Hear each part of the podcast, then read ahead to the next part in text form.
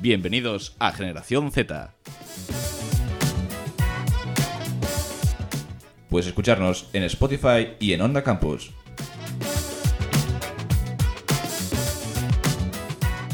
Bienvenidos a Generación Z, el podcast de los postmillennial. En el programa de hoy hablaremos del bullying. Comenzamos.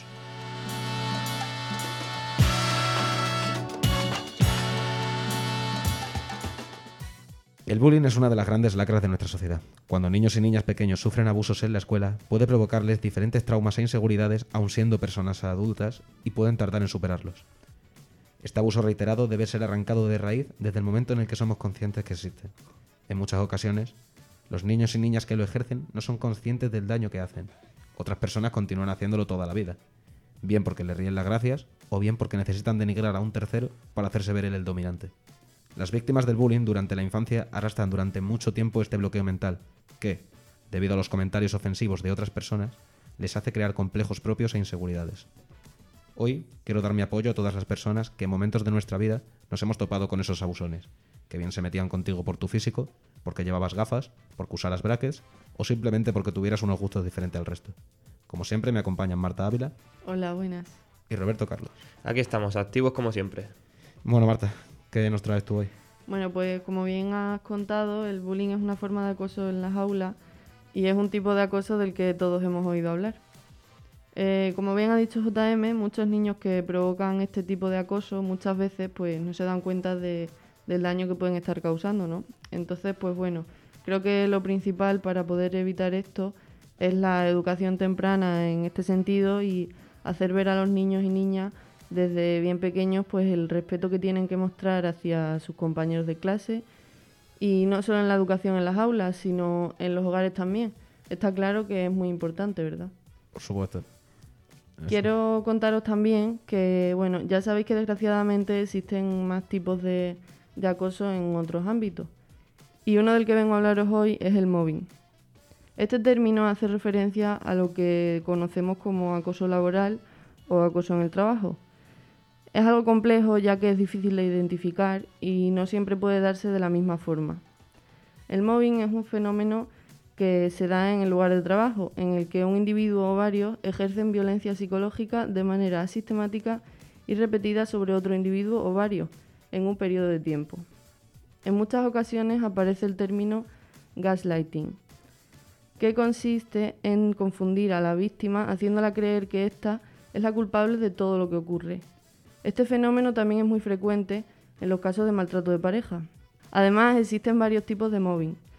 Según la, la posición jerárquica, es decir, el puesto de trabajo, según el objetivo de- del hostigador, lo que pretende conseguir. ¿Vosotros conocíais este tipo de, de acoso y estos términos? Yo la verdad, el término no, no lo conocía, pero sí, sí sé de casos de, de abusos en los trabajos. La verdad es que tampoco. Había escuchado el, el gaslighting, pero son esas cosas que como que todos hemos escuchado alguna vez, pero que no sabemos qué significa.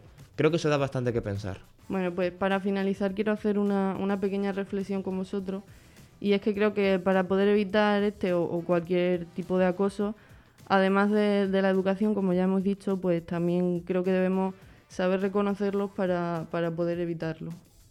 ¿Qué pensáis? Yo pienso que el conocimiento al fin y al cabo es poder en cualquier sentido y, y conociendo todo este tipo de abusos podemos evitarlos, incluso prevenirlos. Hombre, es que también, y creo que ahora lo comentaremos más, más adelante seguramente, es que incluso identificándolos es complicado, porque es como que a pesar de que la sociedad impulse a participar en esos eventos en plan de impedirlos, de saber que está pasando algo, es como que luego socialmente no está bien visto el meterte en los problemas de otros. No sé si me entendéis. Es como que Bueno, se, se critica que esta es esa acción de meterse en la vida de otras personas sin que éstas te lo pidan muchas veces. Ya. Mm, No sé, pero en casos así yo creo que es necesario. Además también eh, me refería más al si, si tú lo sufres, el saber reconocerlo, pues también... Buscar eh, ayuda. No, y ya no solo buscar ayuda, sino que al saber reconocerlo es cuando ya sabes, pues me está pasando esto y Siempre. esto no va bien. O sea, el no normalizarlo y el no tenerlo como, como algo habitual. Yo la verdad que yo de pequeño pues sufrí bullying también por una persona, porque yo estaba muy gordito y se metía mucho conmigo en ese sentido. Era una persona que era un chaval que era mayor que yo, alto, o sea, si le decía algo me daba una torta que me tumbaba. Pero nada, tenía que aguantarlo, estuve aguantándolo muchísimo tiempo, muchísimo tiempo, hasta que al final ya exploté y se lo dije a mis padres, pasó esto, y ya le eché cara al chaval, eh, le canté cuatro cosas y no volvió a meterse conmigo. Casi como funciona, en plan, es que sobre todo en la parte latinoamericana, que es la que yo he vivido más, lo que te enseña mucho más es que antes de pedir ayuda, si puedes resolverlo tú, resuélvelo. En plan de defiéndete, planta cara, muestra tu actitud, no dejes que la gente te mangune. Y si ya el acoso te supera en ese sentido, pues ya debes acudir a tus padres, al profesor de turno o a quien Claro, toque. yo creo que nunca está mal saber pedir ayuda. Totalmente de acuerdo, sí. Y bueno, Roberto, ¿tú qué nos traes hoy?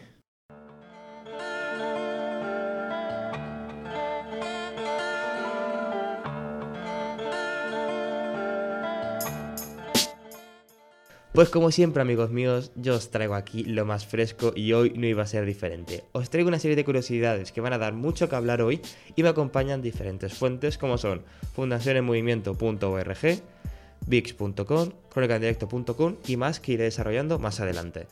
Para empezar os diré que México ocupa el primer sitio a escala internacional en el número de acoso escolar o bullying en nivel de secundaria, en la ESO básicamente. La fuente que me confirma esto es el estudio legislativo de la Organización para la Cooperación y Desarrollo Económicos de México. Da que pensar que el país considerado más violento de Latinoamérica sea el que más casos de bullying tiene. ¿Qué pensáis? ¿Que los latinos tienden a ser quizás más violentos en estos países? ¿Pensáis que la cultura los lleva a ser más acosadores? ¿Qué opináis? No la cultura, sino simplemente la condición en la que está ese país. O sea, México es un grandísimo país, pero sufre, como todos sabemos, el país más violento de, de América y de los más violentos del mundo. Es un país muy complicado, con una población muy empobrecida y es un poco... es la jungla. Y ahora os diré lo siguiente, que esto curiosamente podemos decir que a pesar de que el enfoque ha sido distinto, en España, concretamente en Valencia, ha pasado algo de carácter bastante similar. Y es que en una encuesta realizada por la fuente Fundación en Movimiento barra A.C, dijo que el 86% de los encuestados dicen que las caricaturas violentas te influyen a volverte violento tú también. ¿Qué opináis de esto? Las caricaturas, la cultura, los dibujos que ponemos a los niños, ¿creéis que eso los puede volver más violentos, los puede predisponer a ser más agresivos? Hombre, yo creo que no deja de ser pues lo que hemos hablado un poco antes, ¿no? La educación. Entonces, si, si en las aulas a los niños les enseña dibujos violentos o caricaturas, o pues lo van a ver y van a relacionarlo. Yo no creo que tenga nada que ver. Eso fue un debate también que salió en su día de decir, si ves películas violentas es que estás haciendo apología de la violencia. No, no estás haciendo apología de la violencia, es una ficción. Yo de pequeño me encantaba ver Dragon Ball y no todos los días eh, me pegaba en serio con mis amigos. Podíamos hacer lucha libre y eso, porque nos gustaba muchísimo también la lucha libre de pequeños. Pero no nos hacíamos daño, o sea, era contra las camas y cosas de esas. Pero no te hace ser violento el ver unos dibujos u otros. Claro, y de hecho lo que has mencionado de Dragon Ball me viene muy bien porque consisto del caso de lo que pasó en Dragon Ball en Valencia. Si no me equivoco, Mm, que no, Ha ¿qué sido censurado. ¿Mm? Eh, que ha sido, eh, ha sido censurado. censurado, en plan, hasta se planteó la idea de dejarlo de emitir. Guau. Por ideas como estas, de que voy a resultar violento, de que voy a resultar incluso machista, se le ponía ese, ese calificativo a la serie. ¿No creéis que quizás estamos sobreexagerando estos términos o estamos intentando crear una, una generación como muy blanda? No sé qué opináis. Yo sinceramente pienso, a ver, Dragon Ball machista, mira, a ver, tiene cosas cuando Goku es pequeño que está explorando con el tema de Bulma, pero machista, el personaje más inteligente de la serie, el más listo, es Bulma. o sea, es que si- sin Bulma eh, ni encuentran las bolas de dragón ni hacen nada. un poco machista, así que, o sea, la escena en la que está Goku explorando, como ha dicho JM, que está Bulma dormida Sí. y le toca la braguita. A, ver, lo que hay detrás. Ya, también es otra época. Ya es otra época. Es y que es- no podemos, no podemos estar con un revisionismo, no podemos mirar con los ojos de ahora una serie que hace ya casi 40 años de ese capítulo, que encima de todo es de la serie original, de Dragon Ya, ya. Ball normal. Claro, pero también creo que si tú a un niño de hoy en día le pones una serie de hace 50 años, unos dibujos que son, ¿sabes? tampoco lo va a ver.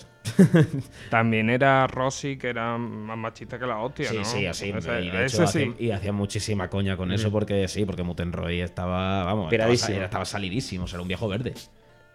Ya Claro. está, yo creo que, hombre, para todos los públicos, o al menos No, no, esos no, episodios, o hacer una censura en esas escenas. No, ver, vería. hecho, Al igual mucho- que se han hecho censuras en películas de Disney antiguas. Sí, ¿no? Y en Dragon Ball hay muchas escenas censuradas de anime a- a- cuando se han traído animes a España se han censurado muchísimo y hay escenas eh, que están muy censuradas.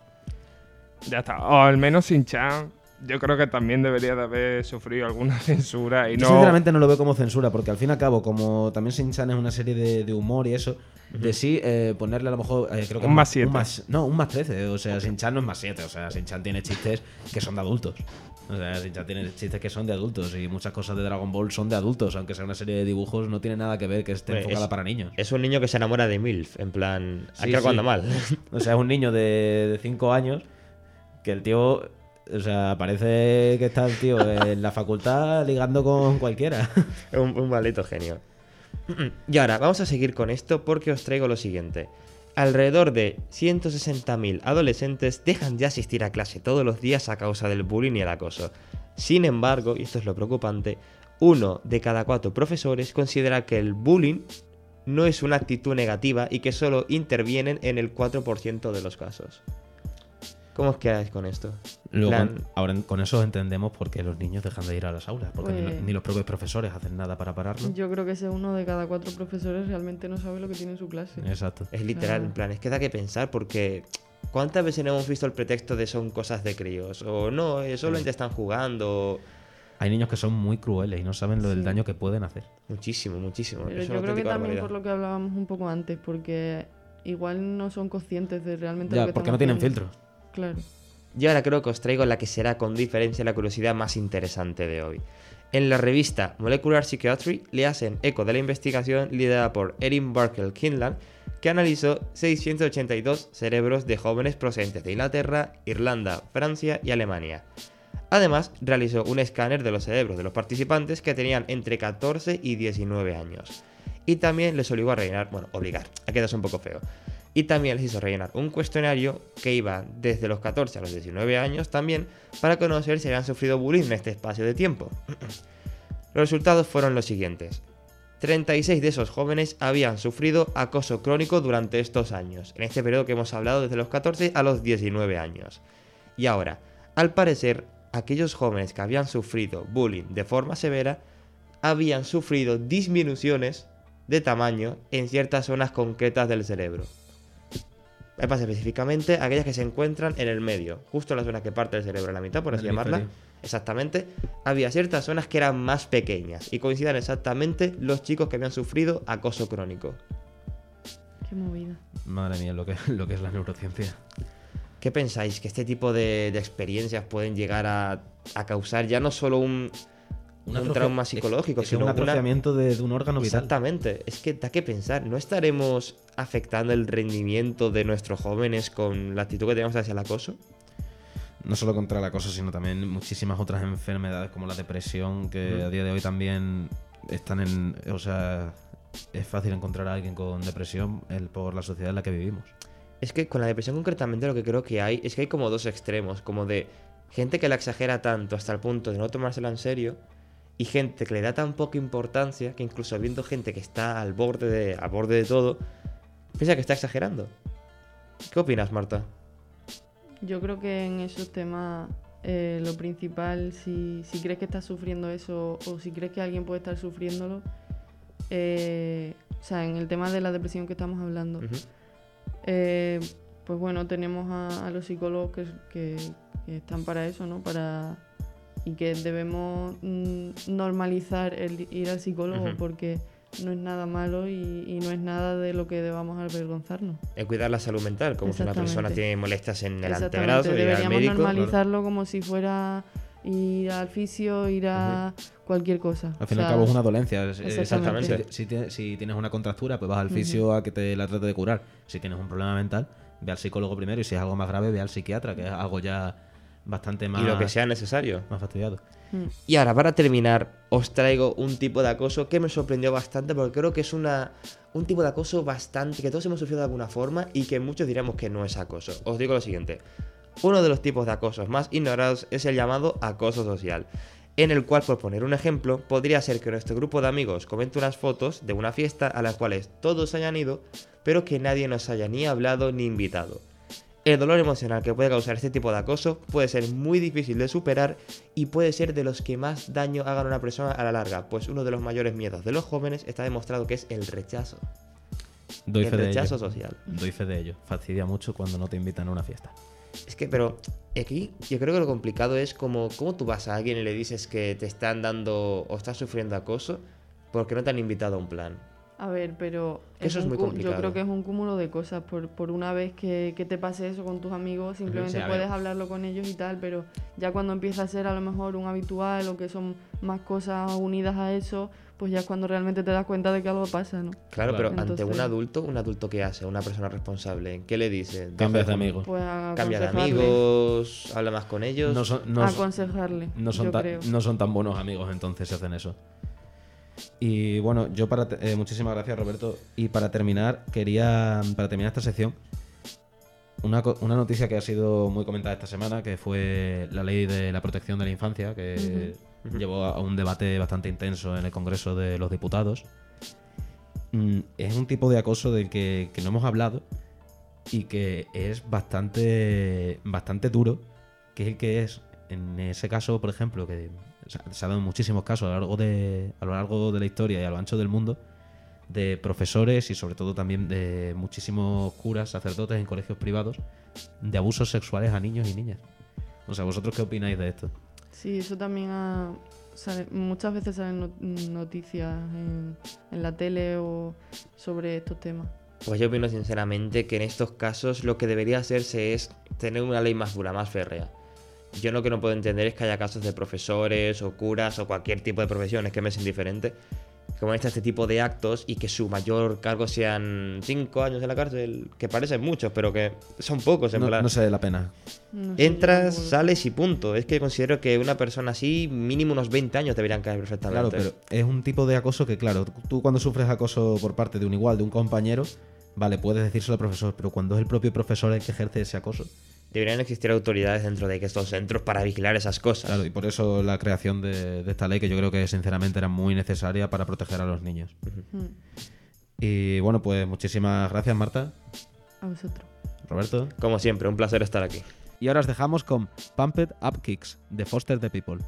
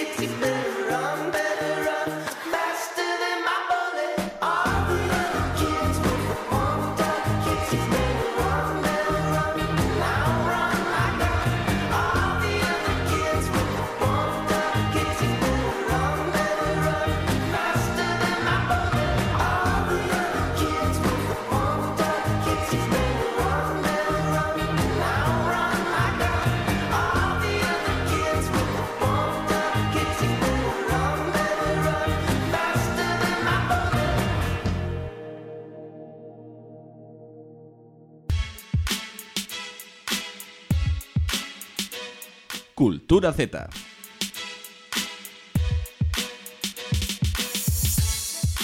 Y continuamos con Cultura Z con Victoria Domínguez y Samuel Lago.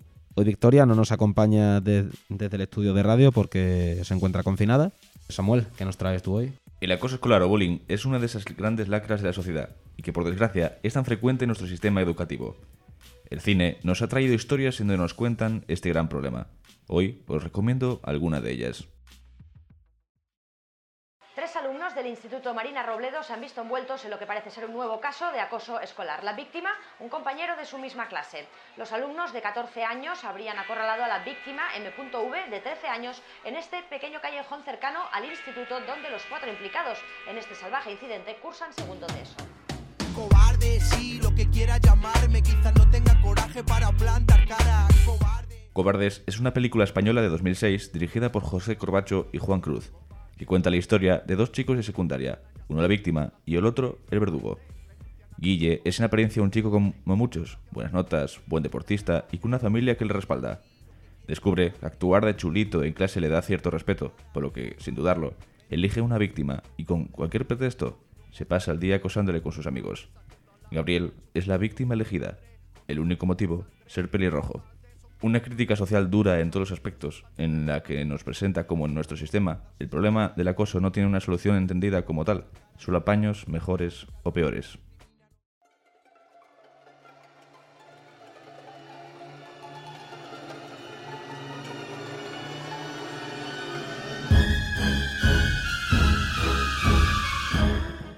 Basada en la novela de Stephen King, Carrie, publicada en 1974, provocó una gran expectación y controversia.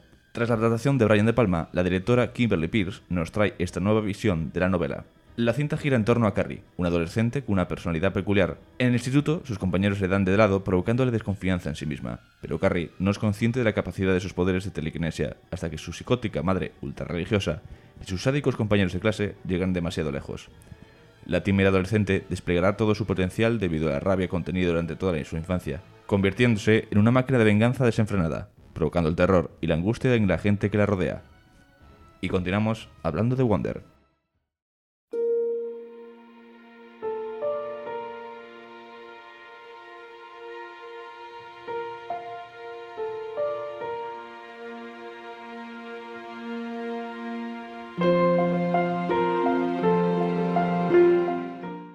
Wonder, película dirigida por Stephen Chomsky y basada en el libro homónimo de 2012 de Raquel Palacio, nos cuenta la historia de Ogi Pulmanes, un niño que nació con una malformación facial y que ahora, tras 10 años de hospital en hospital y de largos periodos en su casa, tendrá que hacer frente a un gran reto, asistir por primera vez a la escuela.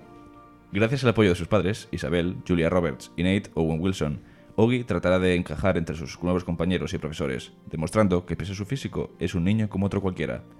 Una historia realmente conmovedora y que nos enseña que lo importante es cómo seamos y no cómo nos vean.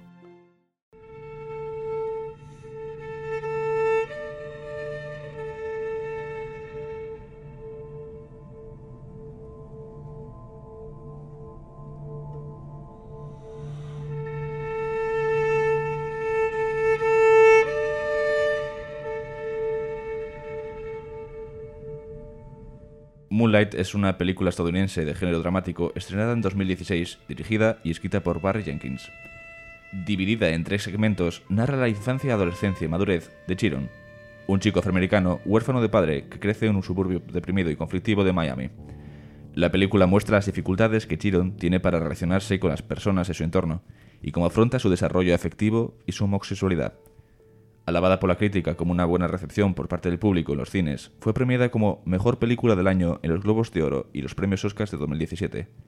Como curiosidad, Moonlight es la primera película de temática LGTB con un reparto íntegramente compuesto por actores y actrices de raza negra, y es el segundo filme con menor presupuesto merecedor del premio Oscar en la categoría de Mejor Película. Joy Macmillan, encargada de la edición de la película, se convirtió en la primera mujer de raza negra nominada en su categoría. Muchísimas gracias, Samuel. Y como siempre, el cine también haciendo visible estos problemas que, que al fin y al cabo están tan arraigados en nuestra sociedad y que tanta gente padece. Esperemos que todas estas películas, yo por ejemplo, la de Wonder la me pareció una película muy, muy bonita. Y que haga de esto concienciar a la gente, sobre todo a los que abusan, porque los que sufren el abuso ya creo que están demasiado quemados. Y Victoria, ¿qué nos traes tú hoy?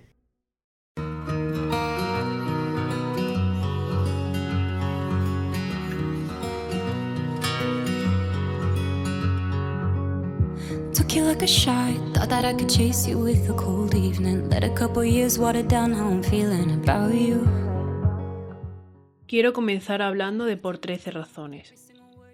Seguramente muchos de vosotros la conozcáis. Es una serie estadounidense producida por Selena Gómez y basada en la novela de Jay Asher. La trama gira en torno a un estudiante de 17 años que se suicida. La chica graba 13 cintas en las que explica el motivo que la ha conducido a quitarse la vida. Estas llevan adjuntas unas instrucciones. Tienen que pasar por todas las personas que menciona en su carta de despedida. Una cosa que me gustaría comentar es que al inicio de cada capítulo aparece un texto dirigido a las víctimas del bullying donde se les anima a que pidan ayuda a sus familiares o contacten con la organización que ha fundado la propia serie.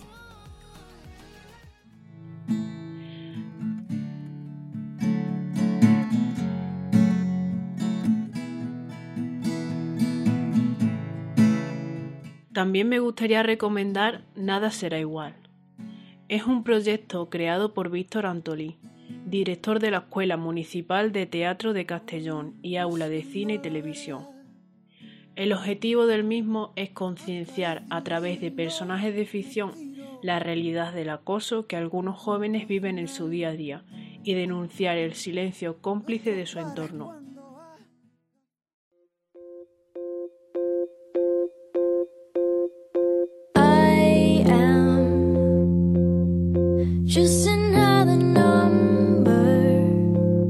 Antes de acabar el repaso por series y películas, me gustaría mencionar Cyberbully. Es una película estadounidense que cuenta la historia de Taylor, un adolescente de 17 años a quien su hermano le escribe un mensaje difamatorio en una red social. Tras un tiempo en las redes, comienza a chatear con un chico. Sin embargo, un día el supuesto chico publica un mensaje en el que insinúa que se han acostado, algo que terminará degenerando en una situación de acoso escolar continuado hacia la protagonista, lo que la llevará a intentar quitarse la vida. Por último, también me gustaría recomendar alguna canción que trate este tema.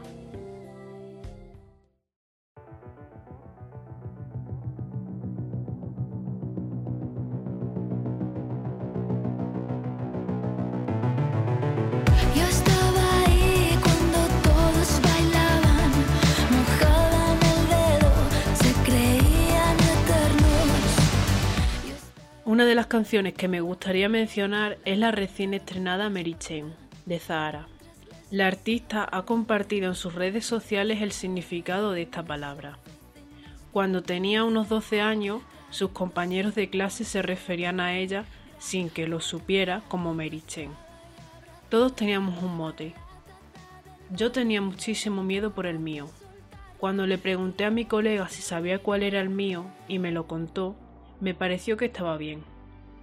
Yo pensaba que era como una especie de burla a mi nombre, María Azahara, mi nombre de ganado. Cuando pasaron unas semanas, escuché a unos chicos en el patio hablar de una mujer del pueblo, que era prostituta, a la que llamaban Merichen. Entonces me di cuenta de que no era un mote nada amable, que era una forma de llamarme puta.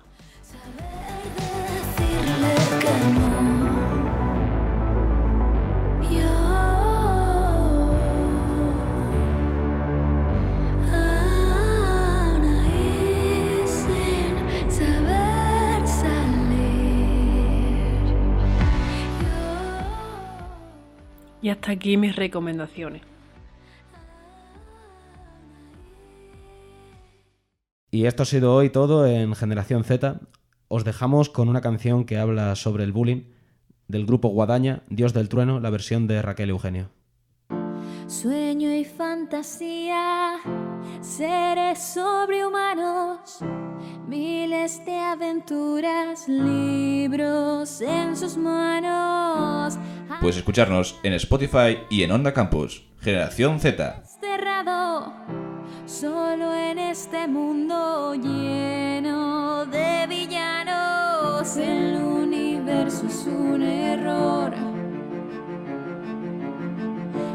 Héroes del cómic encerrados en una prisión. Es un guion sin acabar, una canción sin terminar. Una letra hueca saca el héroe que hay en ti. Huye de tus miedos, no te rindas, ten valor. Planta cara al invasor, al abuso ponle fin. Busca fuerza en el dolor. El martillo hierve, Dios del trueno, poderoso Thor. Sangran las heridas, son seres malvados. Una hoguera llena de libros quemados. Portas las cadenas, sueños desgarrados. Vuelan las cenizas, todo está acabado. El universo es un error. Bajo la sábana te escondes sin querer salir. Melancolía sin fulgor, solo te queda